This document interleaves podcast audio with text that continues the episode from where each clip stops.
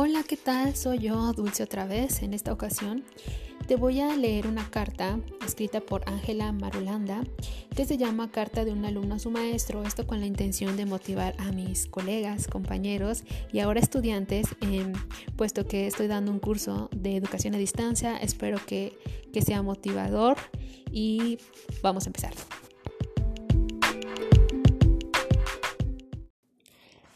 Querido maestro, Enséñame cómo aprender y no solo qué aprender. Enséñame a pensar y no qué debo pensar. Así desarrollaré mi inteligencia y no solo mi memoria. Señálame con frecuencia mis cualidades y aciertos, no solo mis errores o defectos. Así me animarás a esforzarme y a dar lo mejor de mí.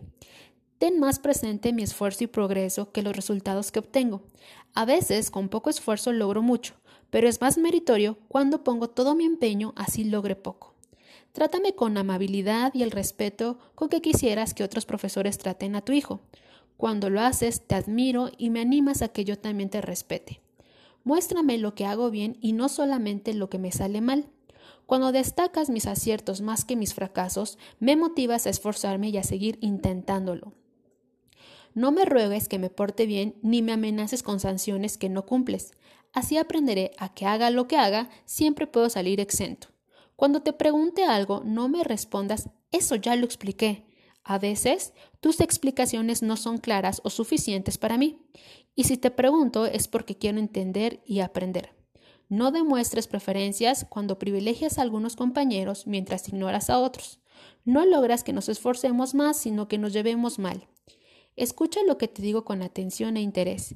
Si me ignoras o me callas cuando trato de hablarte, pienso que mis ideas son tontas y concluyo que soy poco inteligente.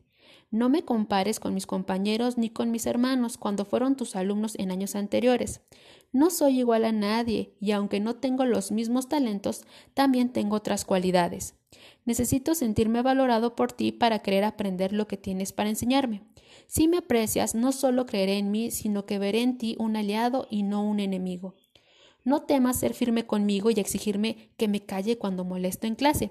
Es importante hacerme respetar tu derecho a enseñar y el de mis compañeros a aprender.